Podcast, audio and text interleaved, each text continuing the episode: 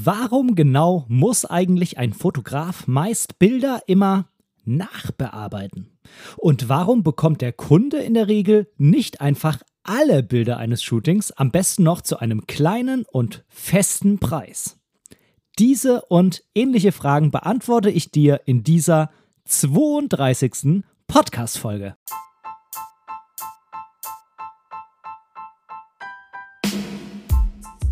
Moin und herzlich willkommen zu Momente deiner Geschichte, der tiefgründige Fotopodcast.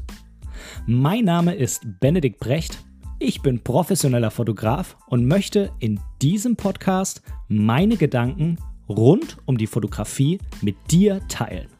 Viel Spaß beim Zuhören! Ja, moin zusammen. Schön, dass du heute wieder mit dabei bist ich weiß, im Moment äh, sind Podcasts, ja, wie soll ich das sagen, so ein bisschen weniger gefragt als vielleicht noch vor ein paar Monaten, wo man irgendwie gar nichts mehr so richtig unternehmen konnte. Im Moment sind ja die Zahlen relativ weit unten. Das heißt, ähm, viele Menschen sind jetzt natürlich auch wieder draußen unterwegs, fahren vielleicht das ein oder andere Mal öfter zur Arbeit, was äh, vorher ja, ja durch Homeoffice nahezu überall versucht wurde zu ersetzen oder zumindest zeitweise zu ersetzen. Trotzdem oder umso mehr freut es mich natürlich, dass du heute auch wieder mit dabei bist und mich vielleicht ja auch irgendwo im Auto hörst, äh, mit dem du irgendwo hinfährst, was eben vorher nicht ging oder vielleicht auch bei irgendeinem kleinen Ausflug. Auf jeden Fall habe ich heute ein ganz besonders spannendes Thema für dich. Und um zu diesem Thema so ein bisschen hinzuführen, habe ich einen kleinen Vergleich mitgebracht. Ich war mal irgendwann, ich weiß gar nicht mehr, wann das war und ich weiß auch gar nicht mehr, wo das war, war ich bei einem McDonald's, ich sage jetzt den Namen einfach mal, es ist ja völlig egal, ich werde da nicht gesponsert oder sonstiges, das soll auch gar nicht bewertend sein, wenn ich hier irgendwas immer mit äh, McDonald's jetzt hier in dieser Folge anspreche, aber ich habe jetzt keine Lust, irgendwie immer darauf zu achten, jetzt zu sagen, in einem Schnellrestaurant oder in einem Burger-Restaurant oder was auch immer, ist mir jetzt einfach egal. Ich sage jetzt einfach immer, McDonald's. Ja, ich war in einem McDonald's, bin ich des Öfteren mal, in letzter Zeit zum Glück nicht ganz so oft, weil ich das so ein bisschen versuche zu vermeiden, aber ich war da eben mal in irgendeinem McDonald's und da war eine Frau, die wollte ein rohes Burger Patty für ihren Hund kaufen.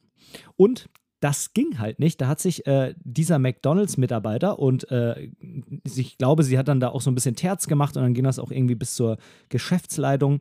Ähm, die wollten das eben nicht verkaufen. Und ähm, ja, sie war da total unverständlich und ähm, hat das irgendwie auch gar nicht eingesehen. Ähm, ich für mich persönlich muss sagen, ich kann das ziemlich gut verstehen. Das mag jetzt im ersten Moment mh, hm, ja tatsächlich vielleicht auch unverständlich klingen, warum die das nicht verkaufen, aber es ist ganz einfach. McDonald's ist ein Restaurant. Und äh, McDonald's bietet fertige Burger an, also zubereitetes und auch verzehrfertiges Essen, das natürlich dann auch, wenn es eben Fleisch ist, gut durchgegart sein muss. Also vor allem bei den Burger Patties achten die eben drauf, dass das gut durchgegart ist, dass da nicht irgendwelche Bakterien oder sonstiges noch drin sind und am Ende der Kunde, der das verzehrt, irgendwie daran erkrankt. Es mag natürlich sein, dass äh, McDonald's jetzt da auch ein verbranntes äh, Kind ist, weil gerade in Amerika, da wird ja irgendwie wegen allem geklagt. Also wenn sich da jemand am äh, Kaffee, ähm, ich sage jetzt mal ganz salopp, das Maul verbrennt, dann äh, klagt er und dann gibt es irgendwie Millionen an ähm, Schadenersatz und dann muss McDonalds zukünftig auf den Kaffeebecher draufschreiben, äh, Vorsicht heiß äh, und solche Späße, die gibt es ja in den USA. Da läuft das ja so, was das Rechtssystem angeht, so ein bisschen anders als bei uns ab. Bei uns wird dann ja eher so geguckt, naja, derjenige muss halt äh, schon eine Strafe zahlen, aber muss vielleicht dann auch irgendwie ja, weiß ich nicht, bekommt was auf Bewährung oder muss irgendwie sozialen Dienst leisten, wenn da irgendjemand an irgendwas schuld ist. In den USA geht das ja immer sehr um Ausgleichszahlungen in ja, sehr horrender Höhe. Nichtsdestotrotz ähm, ist da natürlich jedes Geschäft irgendwie dran interessiert, dass der Kunde am Ende ja, dass dem irgendwie nichts passiert und der irgendwie keinen Schaden aus seiner Dienstleistung oder aus dem Produkt nimmt, was er eben kauft. Und am Ende, das ist äh, das Resultat davon, steht natürlich McDonald's auch mit seinem Namen für die Qualität Und im dümmsten Fall könnte dann jemand, zum Beispiel, jetzt um nochmal auf dieses Beispiel mit dem ähm, rohen Paddy zurückzukommen, könnte natürlich diese Frau angeblich so ein Paddy für ihren Hund kaufen. In Wahrheit kauft sie das aber für sich selber, weil sie, hm, keine Ahnung, total auf rohe Paddys steht. Soll es ja geben, solche Menschen, die nur rohes Fleisch essen. Und dann wird sie vielleicht krank und ähm, ja, dann hat man direkt wieder, wenn die sich dann äh, das irgendwie in die Medien oder sonstiges dann ähm, heißt es natürlich, ja, das habe ich bei McDonalds gekauft und dann heißt es, warum war das nicht durchgegart? Das war doch rohes Hackfleisch, also Paddy und so weiter und so fort. Das heißt, da gibt es dann direkt eine negative Konnotation, weil McDonalds eben ein Restaurant ist und kein Metzger. Äh, so viel vielleicht schon mal ähm, ja, zur, zur, zur kleinen Hinleitung zu unserem Thema. Jetzt bist du bestimmt gespannt, okay, äh, was hat das jetzt eigentlich alles mit Fotografie zu tun? Ähm, das äh, ist quasi das besonders Spannende an der Stelle. Ähm, ja, ich möchte in der Folge eigentlich zwei Dinge mit dir tun. Zum einen möchte ich dir erklären, das habe ich auch schon so im Teaser ein bisschen angesprochen, warum ähm, der Fotograf eben am Ende dann auch nur ein fertiges Produkt abgibt und nicht einfach alle Bilder liefert, am besten noch in RAW, also quasi roh. Und du merkst schon, äh, rohes Burger Patty, rohe Bilder, unentwickelt und äh, gekocht. Also vielleicht äh, kommst du schon drauf, je nachdem, wie weit du ähm, mit deiner Fotografie bist. Und zum anderen möchte ich dir aber auch erklären, äh, wie es zu den Preisen am Ende dann der Bilder und auch ähm, zur Form der Bildlieferung kommt. Wieso habe ich mir jetzt gedacht, naja, dieses Thema könnte jetzt vielleicht für dich interessant sein und dabei ist es völlig egal. Du weißt ja, ich versuche meinen Podcast immer so ein bisschen universell zu gestalten. Es ist völlig egal, ob du jetzt selbst Fotograf bist, ob du jetzt selbst Kunde bist oder vielleicht auch einfach, ja, Hobbyfotograf. Wobei das gilt ja irgendwie auch als Fotograf. Ich will da jetzt die Trennlinie gar nicht so stark ziehen, denn meiner Erfahrung nach liegt ja so anfängliches Unverständnis, was irgendwo bei einem Kunden herrscht, prinzipiell erstmal nicht daran, dass irgendwie der Kunde nicht bereit ist, bestimmt viel Geld zu bezahlen oder irgendwie nicht bereit ist, ähm, für das, was er bekommt, das Geld zu bezahlen. Das heißt, der Kunde ist per se erstmal nicht irgendwie besonders gierig oder knauserig oder unverschämt oder sonstiges. Ganz im Gegenteil. Es liegt einfach per se daran, dass der Kunde gar nicht weiß, wie es denn dazu kommt, dass es so ist, wie es ist. Das heißt, es gibt einfach, ja, ein Unverständnis, was aber nicht ähm, quasi ähm, daraus resultiert, dass der Kunde selbst irgendwie schuld daran ist, sondern es liegt auch einfach ganz stark daran, dass man ihm nicht erklärt, warum etwas ist, wie es ist. Und das ist eben einer der Gründe, warum ich das auf diesem Wege mal machen möchte. Natürlich mache ich das auch immer bei jedem Kunden nochmal persönlich, sei es am Telefon oder während des Shootings oder danach. Aber ich möchte das hier einfach auch mal als Podcast-Folge bereitstellen. Und wenn du zum Beispiel selbst Fotograf bist, dann kannst du diese Folge hier als Grundlage nehmen, wenn du das einfach mal damit dann deinem Kunden erklären kannst. Ja, also, ich, ich als Fotograf, ich sehe mich als Dienstleister und ähm, ich stelle sozusagen dem Kunden am Ende ein digitales Produkt zur Verfügung, nämlich ein fertiges Foto, beziehungsweise viele fertige Fotos, je nachdem, was man natürlich für ein Paket bucht, wie viel Zeit das ist und so weiter. Gegebenenfalls natürlich, wenn das der Kunde möchte, auch ein Buch oder ein Druck eines der Bilder oder mehrere Bilder oder sonstige Fotografieprodukte wie Tassen oder sonstiges. Und ähm, genau, als Dienstleister, der ihm so ein Produkt zur Verfügung stellt, muss ich mir natürlich Gedanken machen, wie stelle ich denn so ein Produkt zur Verfügung? Und normalerweise ist es einfach so, der Kunde möchte die Bilder anschauen, möchte die vielleicht auf Social Media teilen, möchte die selbst irgendwo ausdrucken bei irgendeinem Dienstleister oder sonstiges. Und da bietet sich natürlich einfach an, dass der Kunde ein sogenanntes JPEG bekommt. Ein JPEG ist ein Bildformat, was quasi schon fertig ist, um es zu drucken, um es weiter zu verwenden, was man eben ganz normal überall anschauen kann. Das ist das Bild, wenn man eigentlich ja von so einem Bild irgendwo spricht, dann ist das immer im JPEG-Format. So ein JPEG-Format ist aber ja, so wie man das bekommt, normalerweise nicht so, wie es in der Kamera entsteht. Denn die Kamera, die kann verschiedene Formate aufzeichnen. Man kann zum Beispiel die Formate auch parallel aufzeichnen lassen. Ähm, das mache ich meistens so. Und die Kamera ist prinzipiell in der Lage, einmal eben die Rohdatei aufzuzeichnen und einmal so ein fertiges JPEG. Die Rohdatei bedeutet einfach, dass die Kamera alle Daten, die sie über ihren Sensor, also sozusagen den Nachfolger des Films, wenn man so will, in der digitalen Fotografie, aufzeichnet, in eine Datei reinpackt. Das sind natürlich nicht mehr die reinen Daten, sondern jeder Hersteller muss die ja irgendwie interpretieren. Aber die werden eben relativ, ja, wie soll ich sagen, relativ nah an den original eingefangenen Daten abgespeichert und da werden nicht groß irgendwelche Bearbeitungen dran durchgeführt. Das macht die Kamera dann, wenn man das Foto als JPEG abspeichert, nämlich als sozusagen als fertiges Betrachtungs ähm, fertige Bild sozusagen. Jetzt ist es aber so, dass ja diese JPEGs, die direkt in der Kamera generiert werden, nahezu immer eigentlich nicht dem entsprechen, wie man das Foto am Ende haben will. Das liegt an verschiedenen Dingen, unter anderem daran, dass man bei den allermeisten Kameras nicht sehr viele Einstellungsmöglichkeiten in der Kamera hat, um das Bild quasi direkt selbst fertig zu machen. Äh, äh, ich, um das äh, Bild quasi direkt in der Kamera schon fertig zu machen. Es gibt aber auch noch ein paar andere Gründe, zum Beispiel, dass ähm, ja, man äh, zum Beispiel einen sehr hohen Dynamikumfang in seinen Bildern hat und dann prinzipiell irgendwie die Lichter runterzieht, die Tiefen hoch oder ähnliches oder auch seine Stile hat, die man immer wieder auf die Bilder anwenden will. Und das macht man dann später quasi am Computer an dieser Rohdatei. Jetzt kann man natürlich sagen, naja, warum speicherst du denn dann überhaupt diese JPEG-Datei ab? Das hat verschiedene Gründe, zum Beispiel, weil ich das dann einfach als Vorschaubild besser nutzen kann. Das geht jetzt aber zu tief, warum das so ist. Ähm, oder weil ich das dann so quasi irgendwie ja im Rahmen von einer Vorschau für den Kunden nutzen kann. Da kann ich entweder dann diese RAW-Dateien in meinem RAW-Converter einfach unbearbeitet exportieren, dann sind die natürlich relativ flau. Ähm, oder ich stelle ihm einfach diese JPEGs aus der Kamera zur Verfügung, äh, damit er eine Bildauswahl treffen kann. Diese Bilder sind dann meistens noch mit Wasserzeichen versehen und so weiter. Und die Bilder, die er sich dann aussucht, die bearbeite ich dann. Das ist eine der Möglichkeiten. Eine andere Möglichkeit ist zum Beispiel, dass ich prinzipiell ich erstmal die Auswahl mache und dann äh, einen Vorschlag den Kunden präsentiere. Da gibt es verschiedene Möglichkeiten, wie man das machen kann. Und ähm, ja, das vielleicht mal so als Hintergrund, wie das mit den verschiedenen Formaten ist.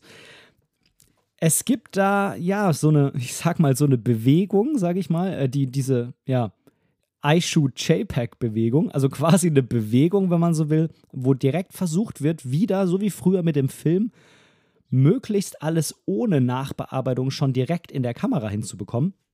Das geht. Bei manchen Herstellern geht das meines Erachtens besser, zum Beispiel bei Fujifilm, weil die ähm, sehr, sehr viele Möglichkeiten bieten, wie man das direkt schon in der Kamera machen kann. Aber es ist natürlich eine besonders große Herausforderung, ähm, das immer direkt in der Kamera schon zu machen. Und ich persönlich, ja, ich finde irgendwie immer fehlt so ein bisschen der letzte Pep, wenn man äh, diese Bilder direkt in der Kamera macht.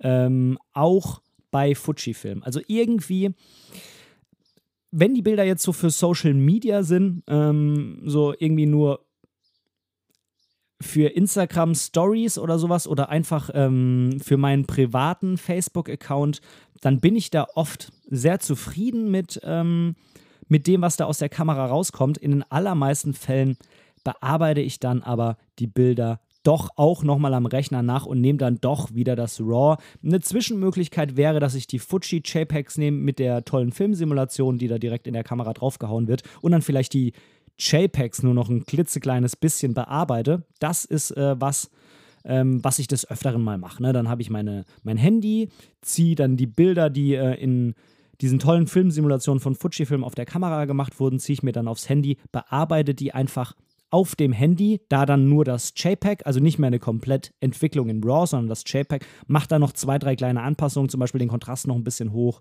oder die Lichter noch ein bisschen runter. Ähm, da gibt es die Möglichkeit bei Fujifilm sehr, sehr große JPEGs zu speichern, die ziemlich viele Informationen noch in sich haben, also wo das möglich ist.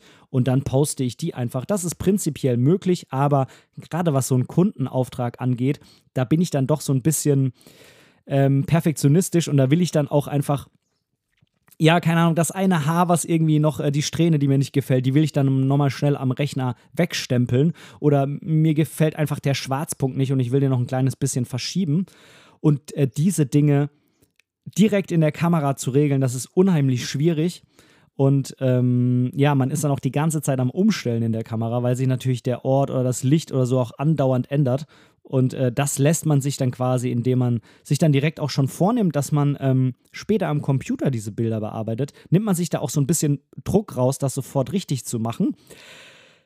Ja, der Nachteil ist natürlich auch, ähm, man nimmt sich nicht nur Druck raus, sondern manchmal ist man auch, ja, wie soll ich sagen, man wird unvorsichtig, weil man sich denkt, na ja, ich kann das ja alles später nochmal machen. Ich muss ja jetzt eigentlich nur irgendwie das Bild einfangen und äh, so richtig die Auswahl und äh, so richtig äh, schick machen tue ich das alles nur am Computer. Das sollte auch nicht passieren. Also man sollte deshalb dann nicht irgendwie den Anspruch verlieren, trotzdem schon das Bild möglichst gut in der Kamera zu machen, was so Bildausschnitt und Belichtung und so weiter angeht. Äh, wenn ich dann jetzt eine Bildauswahl oder vielleicht auch alle Bilder, die ich gemacht habe, je nachdem, wie das mit dem Kunden abgesprochen ist, dem Kunden zur Verfügung stelle, dass er dann seine eigene Bildauswahl treffen kann. Dann, ich habe vorhin schon mal kurz angesprochen, gibt es verschiedene Möglichkeiten. Entweder das sind die RAWs, die einfach nur zu JPEGs gemacht werden, ohne Bearbeitung und dann fehlt da natürlich unheimlich viel Kontrast und da ist kein, nichts angepasst und so weiter. Also dann wirklich nur so Rohdateien, die irgendwie umgewandelt wurden, dass man sie gerade so auf einem normalen Gerät angucken kann. Oder natürlich die JPEGs, die äh, aus der Kamera produziert werden, die ansehnlicher sind, aber eben nicht so meinem, meinem Anspruch entsprechen meistens. Ähm, dann werden die von mir natürlich mit einem Wasserzeichen versehen. Und dann kann der Kunde sich die anschauen und kann sich entscheiden, welche davon möchte er denn haben. Und die werden dann von mir abschließend bearbeitet. Tja, und jetzt könnte natürlich der Kunde auf die Idee kommen, ja, so wie die jetzt sind, das passt mir eigentlich schon. Äh, warum kann ich die jetzt nicht einfach alle ohne Wasserzeichen haben? Ja. Und da muss ich jetzt äh, quasi nochmal den Bogen zu McDonald's, äh, McDonald's ähm, äh, äh schlagen. Denn meine Bilder, die sind ja das Aushängeschild für mich. Und ähm, wenn irgendjemand diese Bilder dann bei meinem Kunden sieht und sagt, oh, wer hat die denn gemacht, dann ist das ja auch eine Art Werbung für mich. Ne? Und selbst wenn der Kunde mir jetzt sagt, die sind jetzt nur so für mich zu Hause, keine Angst, die zeige ich keinem. Ich habe da einfach keinen Einfluss mehr drauf. Und äh, das heißt, es sind irgendwo auf dieser Welt, äh, um es mal etwas äh, zu übertreiben, unfertige Bilder von mir unterwegs, die aber vielleicht aufgrund eines Missverständnisses für fertige Bilder und für mein Endprodukt gehalten werden. Und das, ja, das spiegelt einfach nicht meine Arbeit wider und das ist auch nicht den Anspruch, den ich habe. Und damit bin ich auch einfach nicht zufrieden. Man wird auch keinen halbfertigen Kuchen beim Bäcker bekommen, weil der wird sagen, nee, was ist denn, wenn irgendjemand diesen Kuchen irgendwo sieht und dann sagt er, was hat der dir denn für einen Scheiß verkauft? Das ist ja gar kein fertiger Kuchen. Gleiches beim McDonald's Beispiel, gleiches bei meinem Beispiel. Das bedeutet also, wenn ich Bilder quasi so liefere, dass man die auch verwenden kann, dass die auch eine dementsprechende Auflösung haben, kein Wasserzeichen mehr und so weiter, dann will ich auch einfach, dass die fertig sind. Das muss man, glaube ich, äh, einfach mal auch dann aus meiner Sichtweise verstehen. Ähm, warum ich da so ein Problem habe, einfach jetzt alle Bilder rauszuwerfen, äh, in Anführungszeichen, alle zur Verfügung zu stellen ähm, und habe dann da ja irgendwie auch über mein Produkt keinerlei Kontrolle mehr. Das, äh, das möchte ich so einfach nicht, auch wenn jetzt natürlich der Kunde ähm, zu Recht da sagt, ich will aber irgendwie mitentscheiden, was dann am Ende die Fotos werden. Und dafür ist dann eben diese Möglichkeit da, dass man die dann ja mit Wasserzeichen zur Verfügung stellt, sodass sie zwar nicht genutzt werden können, aber trotzdem die Bildauswahl vom Kunden mitgestaltet wird. Und das ist für mich selbstverständlich, dass ich diese Möglichkeit irgendwie zur Verfügung stelle.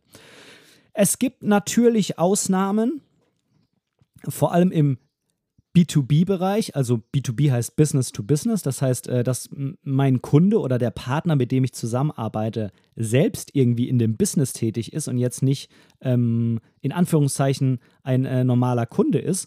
Ähm, da gibt es verschiedene Möglichkeiten, verschiedene Absprachen. Das kommt auch immer darauf an, was derjenige dann mit den Bildern vorhat. Wenn ich jetzt zum Beispiel mit einem Model zusammenarbeiten würde, was selbst sich auch mit äh, Fotografieren und Bildbearbeitung und so weiter auskennt und äh, das einfach im Rahmen von einer B2B-Vereinbarung ist, dann kann das auch sein, dass ich dann mal die RAWs liefere ähm, oder alle JPEGs. Das kommt immer auf die Einzelabsprache an. Das ist aber nicht der Normalfall, wenn ich äh, mit einem Kunden zusammenarbeite. Das muss man auch einfach ganz klar dazu sagen. Das sind dann wirklich Einzelabsprachen äh, und das hängt dann auch einfach von ganz, ganz vielen Dingen ab. Das war jetzt erstmal ähm, im Monsterritt so ein bisschen äh, das Thema Bildauswahl und ähm, wie das denn mit den beiden hauptsächlichen Formaten ist. Und bevor ich jetzt noch ein bisschen drauf eingehen will, warum ich denn prinzipiell nicht alle Bilder zur Verfügung stelle, jetzt mal unabhängig vom Format, sondern warum es nur eine bestimmte Anzahl an Bildern für den Kunden gibt und warum auch äh, ja, die Anzahl der Bilder den Preis mitbestimmen, das erzähle ich dir nach dem jetzt folgenden Newsblog.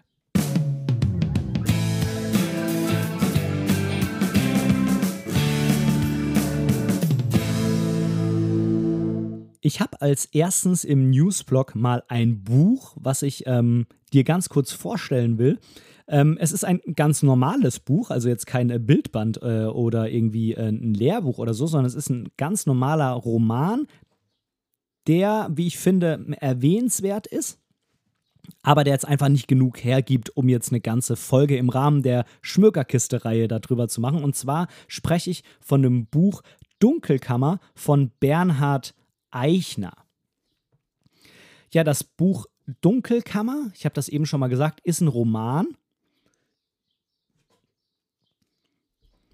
bei dem es unter anderem, äh, das ist zumindest die Hauptfigur, um einen Fotografen geht, der äh, für die Presse arbeitet, also ein Pressefotograf, der ja ähm, eben immer dahin kommt, wo irgendwelche Unglücksdinge passieren, wo irgendwelche Straftaten passieren, wo Morde sind und so weiter. Und das versucht er in seiner Kamera einzufangen. Das Besondere bei ihm, also bei, ähm, wie heißt der, David Bronski, ist quasi, dass er nicht digital, sondern analog fotografiert und das alles dann irgendwie noch in seiner Dunkelkammer entwickelt. Und ähm, ja, ich kann dir einmal ganz kurz die zusammen, das ist keine Zusammenfassung, eine Beschreibung des Buchs vorlesen, so wie ich sie auf Amazon gelesen habe, bevor ich mir dann das Buch gekauft habe. Ähm, äh, wie ich das aber gekauft habe, äh, gleich mal noch im Anschluss. Also ich lese dir das einfach mal kurz vor. Wie gesagt, an dieser Stelle kleiner Hinweis, das ist, ähm, ja, ich kann eigentlich mal gucken, ob das jetzt hier einfach die, die Rückseite des Buchs ist. Dann äh, muss ich nicht irgendwie sagen, dass das ähm, sonderlich geschützt, sondern es ist das, was man auf jedem Klappentext hinten lesen kann. Also, ich lese es einmal kurz vor. Es ist Winter in Innsbruck. Ein Obdachloser rettet sich in eine seit langem leerstehende Wohnung am Waldrand. Im Schlafzimmer findet er eine Leiche, die dort seit 20 Jahren unentdeckt geblieben war. Ein gefundenes Fressen für Pressefotograf David Bronski. Gemeinsam mit seiner Journalistenkollegin Svenja Spielmann soll er vom Tatort berichten und die Geschichten der Toten recherchieren. Dass dieser Fall jenseits des Spektakulären aber auch etwas mit ihm zu tun hat, verschweigt er. Seit er denken kann, fotografiert Bronski das Unglück, richtet, seine Blick, richtet seinen Blick auf das Dunkle in der Welt. Dort, wo Menschen sterben, taucht er auf. Er hält das Unheil fest, ist fasziniert von der Stille des Todes. Es ist wie eine Sucht. Bronski ist dem Tod näher als allem anderen. Er lebt nur noch für seine Arbeit und seine geheime Leidenschaft. Das Fotografieren, analog. Dafür zieht er sich zurück in seine Dunkelkammer. Es sind Kunstwerke, die er hier schafft. Porträts von toten Menschen. Es ist sein Versuch, wieder Sinn zu finden nach einem schweren Schicksalsschlag. Ja, das war der Inhalt des Buchs. Äh, ich habe das Buch jetzt durch. Ich fand es hm, ganz okay. Ich fand es jetzt nicht mega spannend, aber jetzt auch nicht schlecht. Ich würde dem Buch von fünf Sternen, ja, vielleicht so dreieinhalb bis vier geben, so in die Richtung. Es war schon ganz okay. Äh, was ich nicht so toll fand, war, dass für mein Verständnis die Fotografie ein bisschen kurz kam. Ich meine, klar, es ist ein Roman, keine Frage. Ne? Da sind ja solche Aspekte dann irgendwie zwar immer die Aufhänger, aber spielen dann doch nur so eine untergeordnete Rolle. Das ist ja immer nur so ein bisschen für das Setting verantwortlich und äh, ähm, ansonsten war es halt ein Krimi. Trotzdem hätte ich mir da irgendwie noch so ein paar mehr Sätze zu dem Ganzen gewünscht. Also für mich als Fotograf kam das Ganze dann doch ein bisschen zu kurz. Jetzt habe ich, ähm, und das muss ich auf jeden Fall jetzt darüber hinaus noch sagen, ich habe das Buch auf meinem Kindle gelesen, denn ich ähm, konnte mir dieses Buch halt bei Amazon, Link findest du natürlich auch hier drunter, mit einer Preisersparnis in elektronischer Form kaufen, habe dann meinen alten Kindle Paperwhite 2, glaube ich, äh, aus einer Schublade gekramt. Äh, äh, ich musste erstmal den Akku laden und habe das dann darauf gelesen. Das hat jetzt am Ende dafür irgendwie gesorgt, dass jetzt bei mir wieder so diese Leseleidenschaft in Gang gebracht wurde und ich lese jetzt schon wieder ein anderes Buch, äh, direkt danach jetzt. Mm. Und ja, das hat am Ende jetzt dafür gesorgt, äh, dass ich mir jetzt äh, mal angeguckt habe, was es im Moment für aktuelle E-Book-Reader gibt und jetzt habe ich mir den Kindle Oasis von Amazon bestellt, der jetzt demnächst hier eintrudelt. Das hier vielleicht jetzt nur mal so als kleine ähm, ja, Zusatzinformation. Äh, der Kindle Paperwhite 2, der war jetzt irgendwie ja, ich, wann habe ich den denn gekauft? Ich glaube vor knapp zehn Jahren. Da hat sich natürlich einiges an der Technik getan. Ich habe jetzt in den letzten paar Jahren nicht ganz so viele Bücher gelesen, aber irgendwie wurde durch dieses Buch jetzt da mein, ja, mein Lesehunger wieder so ein bisschen angekurbelt. Äh, das zweite Buch, äh, das gibt es auch schon, den Nachfolger von diesem Buch hier. Der Band 2, der heißt Gegenlicht. Und äh, ich denke mal, dass ich den irgendwann auch lesen werde. Äh, mal gucken, ob es da ein bisschen mehr dann um Fotografie geht. Äh, so viel aber jetzt hierzu, das war schon wieder extrem lange. Jetzt kommen wir noch kurz zum zweiten Punkt meines Newsblogs. Und zwar, es gibt eine wunderbar tolle Seite, beziehungsweise es ist nicht nur eine Seite, es ist auch eine App, die heißt photo-weekly.de. Foto mit PH und weekly wie Englisch äh, wöchentlich. Das ist äh, sowohl eine Seite als auch eine App, in der du, ja, es ist ein sehr komprimiertes Fotomagazin, quasi für wenn du mal fünf Minuten zwischendrin Zeit hast, kannst du da mal kurz durchblättern und äh, schon mal zwei, drei Artikel lesen, weil die einfach nicht so ausführlich sind wie jetzt äh, eine richtige Fotozeitschrift, die du irgendwie gedruckt kaufen kannst. Das ist aber auch gar nicht der Anspruch, sondern hier soll es eben um ein Format gehen, was in kleinen Häppchen irgendwo zwischendrin in fünf Minuten, äh, für die Raucher zum Beispiel irgendwie, wenn sie eine Zigarette irgendwann mal rauchen und eine kleine Pause machen, so in kleinen Häppchen gelesen werden kann. Das ganz, ganz Tolle daran ist, dass es kostenlos ist also werbefinanziert. Und ähm, dementsprechend hat da jetzt einfach jeder Zugang, der sich das mal anschauen will. Wie gesagt, entweder über die Seite foto-weekly.de oder über die App PhotoWeekly dies. Also auf jeden Fall für Android, weil ich habe ein Android, aber ich vermute auch stark für Apple in dem jeweiligen App Store gibt. Kann ich sehr empfehlen und schau doch da einfach mal rein. Verlinke ich dir auch in den Show Notes.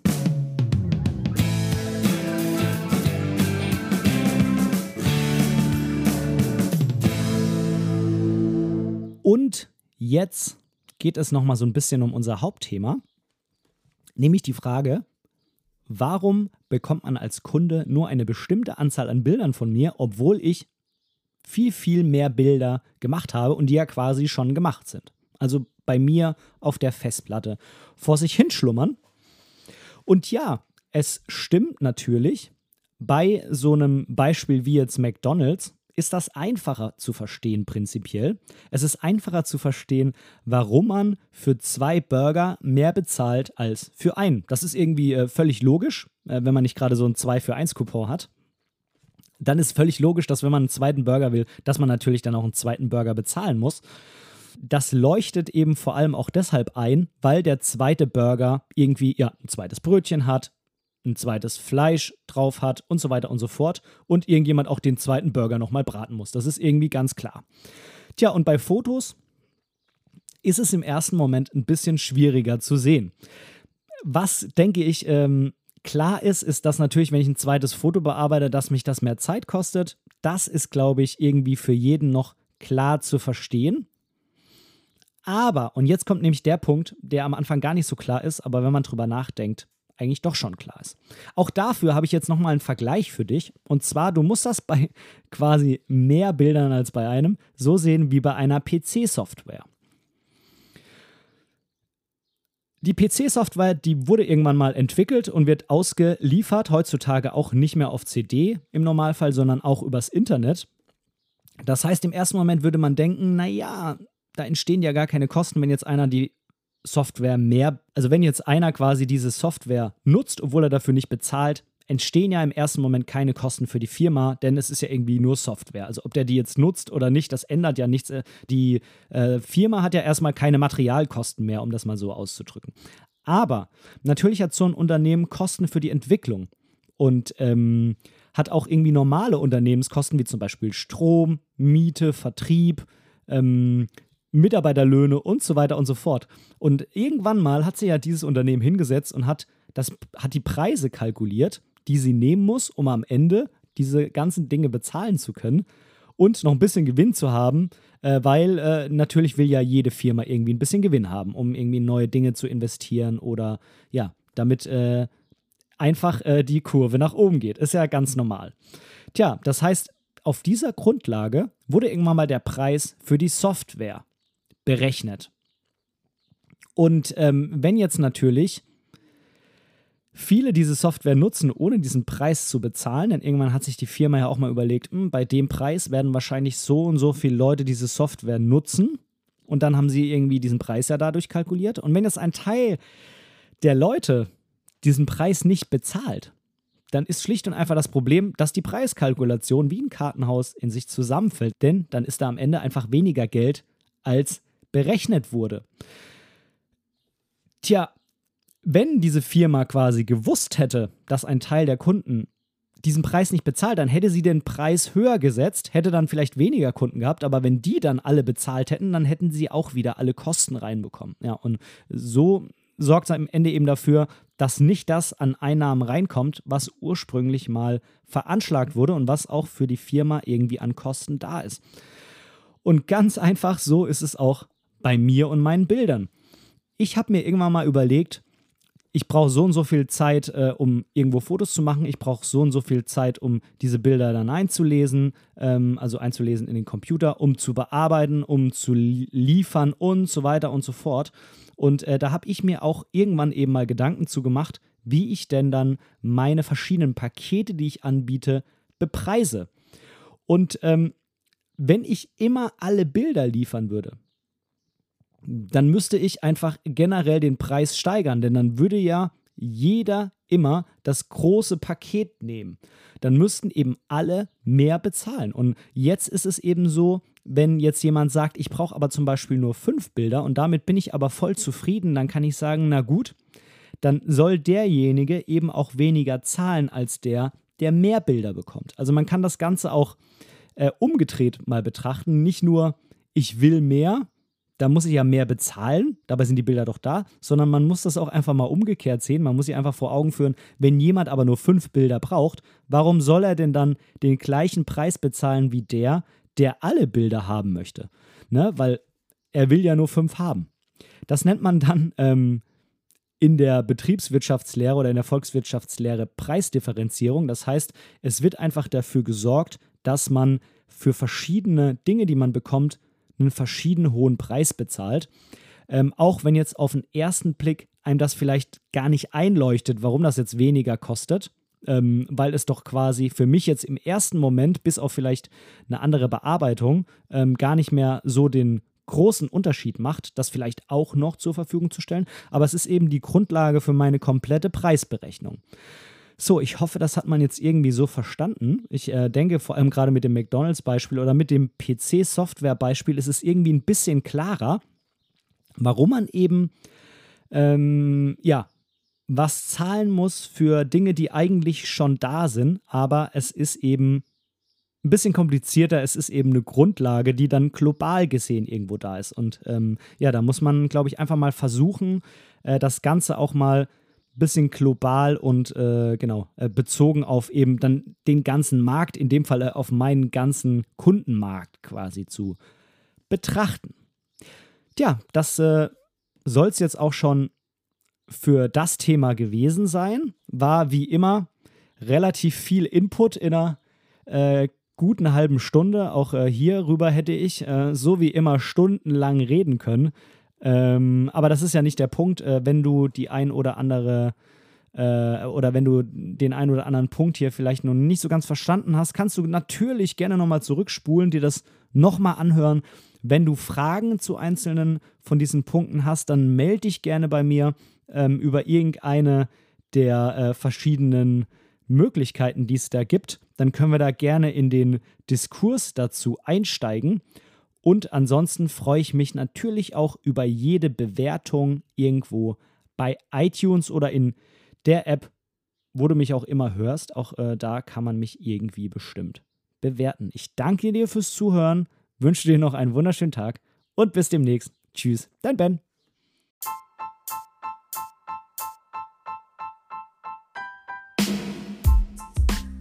An dieser Stelle möchte ich Danke sagen. Danke, dass du mir für diese Episode dein Ohr geliehen hast. Denn als Hörer bist du der wichtigste Teil meines Podcasts. Hast du Themenwünsche oder Verbesserungsvorschläge? Oder möchtest du in einer Episode sogar Teil dieses Podcasts werden? Dann kontaktiere mich doch gerne über meine Website www.benediktbrecht.de. Dort findest du auch die Links zu all meinen Social-Media-Kanälen. Oder du schreibst mir einfach direkt eine E-Mail an kontakt@ benediktbrecht.de. Ich freue mich auf dich.